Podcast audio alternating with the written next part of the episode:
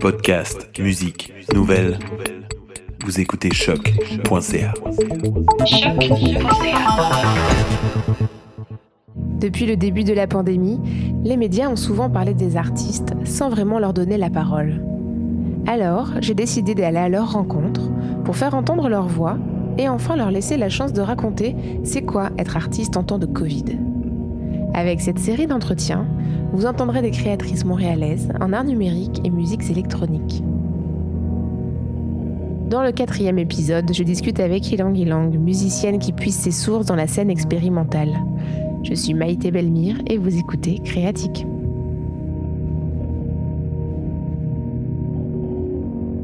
Alors, euh, ben, mon nom est Catherine Debar, je suis musicienne. Depuis quand vous vous considérez comme une artiste? Ah, c'est une bonne question. Euh, ça m'a pris du temps avant de me considérer comme une artiste ou euh, d'avoir un type de, crédibilité en tant qu'artiste. Mais je fais de la musique depuis que j'ai 21 ans. J'en ai 36 ça fait un moment. C'est juste que vu que j'ai tout appris par moi-même, puis j'ai pas suivi de formation, de cours ou quoi que ce soit, ça m'a pris des années pour euh, me créer une façon de travailler ou une pratique qui me permet de justifier le fait que je dis que je suis une artiste un peu? Est-ce que cette euh, justification, elle est par rapport aux autres ou par rapport à vous-même? Par rapport à moi-même. Je crois que j'ai eu un départ qui était assez lent, très, très basé sur l'intuition, puis euh, apprendre euh, la technique, apprendre comment les machines fonctionnent, puis juste purement de, façon personnelle, mon rapport à c'est quoi être une artiste, le mot comme... Mais en fait, il faut juste tout dédramatiser. En somme, moi, je respecte tous les gens qui, qui, créent puis qui font de la musique ou qui font de l'art euh, d'un niveau professionnel ou pas. Euh, tout se vaut. Il faut juste euh, enlever un petit peu de pression. Mais j'ai envie de savoir qu'est-ce, que, qu'est-ce qui vous touche dans la scène montréalaise que vous fréquentez? Hum, dans les gens que j'ai rencontrés depuis euh, des années, parce que je, je beaucoup de, concerts où je faisais partie d'événements euh, récurrents. Donc, on voit souvent les mêmes personnes, puis il y a beaucoup de créativité. Puis la, pression est très basse, si je peux me permettre. C'est vraiment pour le plaisir de, de créer. Il y a une générosité, il y a une écoute. Euh, les gens n'ont pas peur d'essayer des trucs ou de rire juste rire de ce qu'on fait, de ce qu'on propose. Euh, je sais pas, il y a une liberté que je trouve plus euh, comment dire? Je trouve que Montréal, c'est euh, un type d'énergie qui est particulier parce qu'il n'y a pas grand monde qui fait de l'argent avec la musique à Montréal, mais c'est ça a l'air con ce que je dis, mais ça fait vraiment une grande différence dans le type de soirée. Il n'y a, pas de je, sens pas qu'il y a de. Comment dire? Pas de pression, mais de. De performance, d'objectif. Ben de comparaison, d'essayer de, dépasser les autres. Il y a juste comme une. Ben, ça, c'est ma perspective en somme. Je sais pas comment euh, ça peut paraître à l'intérieur, mais j'ai toujours eu des belles conversations, puis des belles rencontres, puis euh, du plaisir. Puis moi, c'est vraiment important. Là. Si je fais la musique aussi, il y, a, il y a un aspect communauté qui est vraiment important pour moi, puis d'apprendre à connaître les autres, puis euh, à m'inspirer, à voir euh, ce, que les, ce que les gens font dans la vie aussi, parce qu'on fait tous autre chose. Euh, comment tu navigues avec la créativité, puis la vie, puis qu'est-ce que, pourquoi tu fais de la musique, puis je sais pas. C'est super important pour moi, en somme. C'est pour ça que j'aime beaucoup la scène de Montréal. Il y a quelques endroits ailleurs où j'ai retrouvé ça, mais c'est spécial. Lesquels, par exemple? Ben, j'avais aménagé pendant un an à Hamilton, en Ontario, parce que justement, l'énergie, je la trouvais vraiment, vraiment particulière aussi. Ça me faisait penser un peu à Montréal, mais j'aime pas vraiment comparer les choses. Il y a vraiment une énergie particulière aussi. Euh. Les gens sont complètement fous. Là. Il y a plein de trucs. Il y avait des soirées incroyables. Des artistes que j'aime beaucoup qui n'ont pas peur de mêler leurs pratiques. Puis des, des venues underground assez cool aussi. Mais ouais, ça, ça m'a vraiment euh, touchée. C'est pour ça que j'ai pris la peine de déménager là pendant un an là, pour aller voir. en janvier 2020, donc il y a un an, vous lanciez un nouvel album intitulé Interplay. L'année dernière, euh, le Québec débutait son premier confinement. Euh, quels étaient vos projets à ce moment-là, juste au moment où on lance un album? Ouais, en fait, j'avais une tournée qui était prévue en Europe. Puis j'ai rarement fait ça dans ma vie. J'ai rarement la motivation, le temps, l'énergie de planifier des tournées. Ça prend beaucoup, c'est beaucoup d'investissement, en somme. Puis ça faisait un moment que j'avais pas sorti un vrai album aussi. Fait que du coup, je m'étais dit que 2020, ça allait être l'année où j'allais essayer de, faire les bonnes choses euh, en termes de promouvoir l'album, faire une tournée, euh, peut-être faire des entrevues. C'est pas quelque chose que je vais faire naturellement parce que j'ai pas d'aide, je suis toute seule, puis j'aime mieux créer que, d'organiser une carrière, entre guillemets. Donc, euh, mais j'étais vraiment, vraiment sérieuse. J'avais envie de faire ça. Puis aussi, j'étais allée en Europe une fois, puis j'avais adoré ça. J'avais rencontré plein de gens que j'avais hâte de revoir cette année, en somme. Puis j'allais faire une tournée avec justement une de mes amies d'Hamilton qui s'appelle Please. Puis c'est ça, on avait une dizaine de dates, euh, peut-être, ouais, une dizaine de dates, puis on allait partir à peu près un mois. Fait que dans le fond, on avait envie de faire une aventure ensemble, puis euh, d'enregistrer des trucs, d'avoir du plaisir. Euh, aussi, moi, de prendre une pause du travail, elle aussi. Ouais, fait que ça a complètement. Il n'y a rien qui a fonctionné comme j'avais prévu, en somme. Mm. En effet, c'est comment se faire euh, couper l'herbe sous le pied, comme on peut dire. concrètement, c'est quoi l'impact d'avoir une tournée annulée? Euh, on, comprend que c'est pas quelque chose euh, que vous avez l'habitude de mettre en place, mais avec tout le travail mis euh, fourni, c'est quoi les, conséquences au final? Bah, C'est beaucoup d'énergie qui tombe à l'eau, en somme. C'est des, gens avec qui j'ai créé un contact là-bas qui, ont mis du temps pour organiser les concerts. Des gens aussi que je connais pas nécessairement, tu sais, qui faisaient ça pour m'aider, qui me mettaient en contact avec d'autres gens. Beaucoup d'échanges de courriels des salles qui ont été réservées. Puis, ben oui, ça brise le cœur, tu sais. Ils m'ont donné de l'énergie, de leur temps. On avait hâte de se rencontrer. Puis aussi, euh, ben, en somme, si j'ai l'impression que l'album est tombé à l'eau, c'est pas nécessairement le cas, mais c'est si on n'est pas capable d'aller rencontrer des gens, présenter les chansons, euh, vendre des disques, euh, parler aux gens, juste célébrer la fin d'une période sur laquelle on travaillait sur l'album. Puis, tu sais, c'est une espèce de closure que j'ai pas l'impression d'avoir eu. Puis, c'est ouais, c'est un peu dommage, quoi. aussi, on a perdu de l'argent, ça, c'est sûr, là, avec les billets d'avion. Puis, euh, ben, en fait, ouais, c'est ça, juste avec les billets d'avion, c'était, déjà assez. Hmm. Oui, en effet, euh, il y a quand même euh, beaucoup d'impact. Puis, c'est sûr que comment, cette étape qui est importante finalement, qui vient après tout ce processus de, création, manque un peu mm. à l'appel. Avant la pandémie, il arrivait parfois que vous vous produire sur scène euh, plusieurs fois par mois. évidemment, avec la pandémie, eh bien, on sait que les, salles de spectacle euh, sont fermées. Comment on compense quand on a l'habitude de, performer et que du jour au lendemain, ça s'arrête euh, Est-ce qu'on peut le compenser, ça? C'est ouais, c'est une drôle de question. C'est à ça que je réfléchis beaucoup ces derniers temps parce que donner des concerts, ça fait partie d'une vraie, ça a pris une partie majeure de ma vie depuis au moins dix ans. Puis du jour au lendemain, le fait que ça s'est retiré, il y a une grande partie de ma vie sociale qui a disparu. Donc, parce qu'il y a beaucoup de, d'amis qui sont pas des amis proches, mais c'est des amis qui me tiennent à cœur, que je rencontrais dans les concerts qui ont juste disparu à un certain moment parce qu'il n'y avait plus de concerts.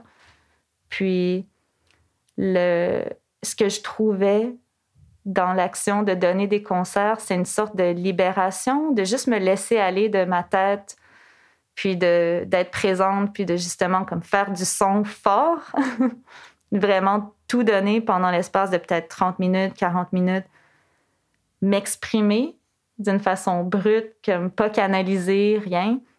C'était vraiment, vraiment bénéfique à ma santé mentale, ce que je réalise en somme. Puis aussi d'assister au concert, d'avoir du son fort physiquement, ça manque. Euh, ouais, c'est, ça a vraiment été un changement dans mon quotidien. Je réalise aussi de, de toujours avoir un concert de prévu. Ça t'amène à penser au futur ou à quelque chose que tu dois faire. Euh, bon, ben dans deux semaines, je dois préparer un set pour tel événement ou ça, ça te fait avancer à petits pas à coup de choses que tu dois produire ensemble. C'est, c'est comme sortir tout d'un coup de la productivité, se retrouver dans un, un, environnement où rien n'est attendu de toi, où tu restes chez toi, où tu n'as pas à prouver quoi que ce soit, tu n'as pas à sortir de, de ta vie euh, normale? Je sais pas comment euh, expliquer. Ouais, c'est vraiment étrange, mais assez rapidement, en fait, ça, ça a juste, ça juste disparu de moi, quoi. J'ai oublié que je faisais ça, en somme. Ce qui est étrange, ça me manque, mais en même temps, je repense à, à ça, au truc vraiment ridicule que j'ai fait sur scène ou euh, à des soirées euh, qui n'avaient aucun sens. Puis je me dis, ah oui, je faisais ça, c'est drôle. Puis pourtant, ça fait juste un an, tu sais, c'est assez, euh, assez incroyable ce que ça fait comme changement. Tu sais, l'année passée, j'avais joué au parc. J'ai un ami, mon ami Samy m'avait invité à jouer sur le bord du canal La Chine. Puis il y avait d'autres personnes que je connais, puis des amis qui jouaient. Puis ça m'a glacé. C'était vraiment étrange. J'avais l'impression d'être comme gênée. Puis pourtant, je suis jamais gênée. Ça fait des années que j'ai pas été euh, stressée de, présenter quoi que ce soit. Ça m'a juste paru étrange comme contexte avec les masques. Euh. Ouais. Ah, c'est vraiment, euh, vraiment bizarre. vu qu'on est à l'intérieur de cette situation-là, j'ai de la difficulté à avoir un recul. Mais je sais que ça manque. C'est comme si ça avait été une un arrêt tellement brutal que finalement euh, votre cerveau a comme occulté que ça existait puis ben ouais c'est c'est devenu ben ça, a pu faire partie de ma vie fait que peu à peu ça s'est comme estompé. Mais aussi j'ai essayé de faire les concerts en ligne j'en ai fait deux ou trois l'année dernière puis c'est vraiment pas la même chose Justement, justement, j'ai vu qu'il y avait des quelques performances euh, en ligne. Euh, ça fait quoi de jouer sur un événement en ligne? Mais c'est complètement absurde. J'avais l'impression d'être dans un LAN. Tu sais, je, joue à l'ordinateur avec un synthé. Euh, je vois pas s'il y a des gens qui me regardent parce que mon, mon ordinateur, je peux pas être connecté sur Internet quand je joue parce que sinon mon logiciel va planter. Fait que j'ai juste l'impression de faire un set dans mon salon ou euh, ben, je, ouais, c'est comme si je m'amusais toute seule. mais j'ai conscience qu'il y a probablement des gens qui regardent, mais peut-être pas du tout aussi. Puis c'est ça qui est hilarant quand on y pense, tu sais. Il y a peut-être personne qui regarde, tu sais. Fait que c'est, faut vraiment pas se prendre la tête, en somme. c'est juste, je ressentais plein de sensations différente. comme quelque chose de... Quand j'ai joué à la Basilique Hudson, c'était comme une production pour euh, le Drone Day avec d'autres artistes de Toronto. On a passé toute la journée à se regarder l'un l'autre puis avoir nos performances. Du coup, j'ai eu une sensation de d'avoir une petite pression là, quand j'allais présenter parce que je savais que ces cinq ou six personnes-là, ben, elles regardaient puis qu'on faisait ça ensemble. Donc, il y avait une petite pression de faire bien, tu sais. Puis ça, ça m'a vraiment fait du bien. Mais sinon, il y a eu un autre événement où j'avais l'impression qu'il y avait personne, quoi. Il y avait juste mon, mon partenaire qui était là, puis qui, qui, filmait. Puis lui, il avait de la difficulté avec le son, puis il entendait vraiment beaucoup de reverb. Donc, il me faisait des faces comme Mais qu'est-ce qui se passe, Catherine? Il y a trop de reverb. Mais c'est juste un problème avec ses écouteurs. Fait que j'ai passé tout, tout le temps à me demander qu'est-ce que j'étais en train de faire ou c'était juste vraiment absurde comme show. Euh, est-ce qu'on pourrait dire que c'est les interactions finalement avec euh, les, les, autres qui manquent le plus dans ces performances euh, Ah, mais oui, virtuelles? 100 100 Puis même quand j'avais pas envie d'être là, tu sais, je me souviens, il y avait une soirée, je pense que c'était à la Casa del Popolo il y a deux ans, c'était l'hiver, j'étais fatiguée, puis je devais jouer on n'arrêtait pas de repousser l'heure à laquelle j'allais jouer. Puis finalement, il était rendu une heure du matin. Puis j'avais fait beaucoup d'insomnie, fait que je me souviens, je, perdais ma tête. J'avais juste mis mon ma veste sur la tête, j'étais montée sur scène, j'avais pris le micro, puis j'avais dit ouais, je fais plein d'insomnie ces derniers temps, euh, je suis vraiment fatiguée. Puis là, j'avais fait juste un gros chunk de noise pendant comme 15 minutes. Puis je sais plus trop, là, après ça, ça a déraillé, là, puis je sais pas trop ce que je faisais, en somme. Mais ça m'avait vraiment fait du bien. Puis en fait, c'était drôle, tu sais. Après ça, les gens m'en reparlaient, puis c'est un peu ridicule comme ça, tu sais. Mais même quand ça me tentait pas d'être là ou qu'il y avait quoi que ce soit, je trouvais l'occasion de rendre ça unique puis spécial, puis d'honorer la chance que j'avais d'être sur scène parce qu'aussi, il faut pas le prendre pour acquis, tu sais, de se faire inviter à une soirée, c'est... Euh, j'ai de la chance, fait que je veux donner quelque chose en retour qui soit comme respectueux, poli, sentir que j'ai donné quelque chose de sincère, tu sais. Mais oui, fait que c'est purement des échanges, là. Effectivement, avec le, virtuel, c'est plus compliqué, mais on sent vraiment euh, une vraie authenticité dans la description de, de, vos performances et la manière dont vous voyez euh, vos performances. Ça, ça donne envie. euh, quel serait le mot qui, qui résumerait votre expérience euh, de la pandémie? Hmm. Redécouverte? Redécouverte. Mais c'est vraiment juste le rapport à soi-même qui, une fois qu'on enlève toutes les activités qu'on se met dans la vie, les, les, choses qu'on a à faire, les gens qu'on voit, euh, ben on reste face à soi-même en somme de voir ce que moi j'avais à l'intérieur de moi, que j'avais pas nécessairement pris le temps d'adresser, puis essayer de trouver une façon de changer euh, ma façon d'occuper mon temps, ma façon d'habiter mon cerveau un peu, voir comment réfléchir à différents sujets que j'avais pas nécessairement réfléchi avant, ou apporter attention à mes émotions. Comme avant, j'avais de la difficulté à vivre certains types d'émotions, puis j'aimais mieux les mettre de côté. Alors que là, je réalise que ça se fait plus, puis il faut les vivre à la place. Euh, essayer de trouver du bonheur dans bah, bah, dans d'autres choses, de, dans, dans ce qui, qui est très, très personnel puis intime. J'aimerais vraiment ça, être capable de changer les choses.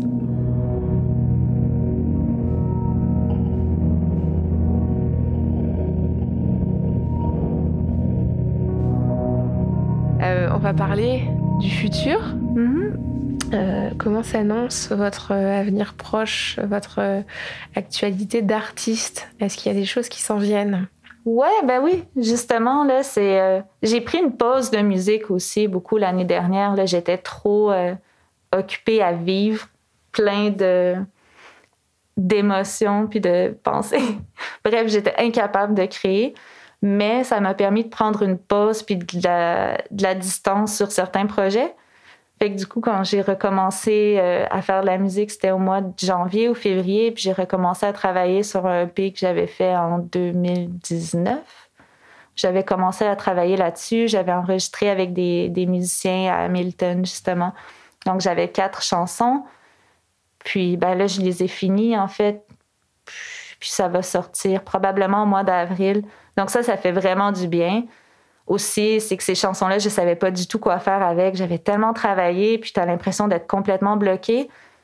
Puis ça s'est dévoilé à moi. Tout d'un coup, j'ai haché à travers les chansons, j'ai enlevé des trucs, euh, je les ai comme complètement... Euh, ben pas... Non, il y en a certaines qui étaient correctes, mais il y avait beaucoup, beaucoup de problèmes que j'ai réglés ensemble. Je recommence à travailler sur un album que je ben, qui était peut-être à 80% fini avec euh, un musicien qui s'appelle Cozy et Cozy. On a déjà fait deux disques ensemble, mais cet album-là, ça fait trois ans. Puis, ouais, ça fait trois ans qu'on travaille dessus, on and off, quelques mois. Après on, on arrête, quelques autres mois. Puis, j'étais complètement embêtée. Il y avait des trucs qui nous. On n'arrivait pas à résoudre certaines énigmes. Puis ce matin, j'écoutais l'album en, venant ici parce qu'on va recommencer à travailler dessus. Puis il y a plein de solutions là. Donc ça fait vraiment du bien de prendre des pauses. J'ai souvent de la difficulté à le faire dans une dans une vie normale où je fais des concerts, où j'ai l'impression qu'il faut être active, faire des trucs, euh, parce que tu veux présenter de la nouveauté quand tu fais des concerts. Fait que là, de ne pas avoir cette pression-là, puis de ne pas avoir fait de musique, ça m'a permis vraiment de prendre le temps nécessaire pour euh, avoir des nouvelles idées. Tu le sens, là, c'est, c'est latent, c'est à l'intérieur de toi, là, ça traîne. Puis c'est. Euh, tu sais qu'un jour, il va falloir que tu le finisses. Il y a, des, il y a beaucoup de choses que j'abandonne qui valent pas la peine, mais. Mais ouais, il y a certains projets qui traînent, puis j'ai hâte de les résoudre. C'est pour ça le EP, je suis vraiment contente de, de l'avoir fini. Puis c'est. Ça me paraît un peu comme surréel. Je l'écoute, puis ça sonne étrange. C'est pas exactement quelque chose que j'aurais fait mais je l'ai fait, puis je suis contente. c'est juste étrange, ouais. Félicitations, on a hâte euh, de pouvoir l'écouter. Pour, euh, pour conclure, euh, quel serait votre plus grand apprentissage de ces derniers mois? En fait, c'est que je suis pas juste une musicienne. C'est. Je suis un être humain. Je suis pas définie par ma musique j'ai une possibilité d'avoir du plaisir, puis d'utiliser ma créativité, puis mon temps en faisant autre chose. Puis, le fait de ralentir, puis justement réaliser que je suis pas juste une musicienne, ça m'a permis de sortir de la productivité effrénée qui guidait pas mal toute ma vie. Ouais. Merci beaucoup, euh, Catherine, pour euh, avoir pris le temps de répondre à mes questions. Et euh, je te souhaite bonne chance pour la sortie de ton EP et de l'album qu'on espère pouvoir écouter bientôt. Merci, merci à toi.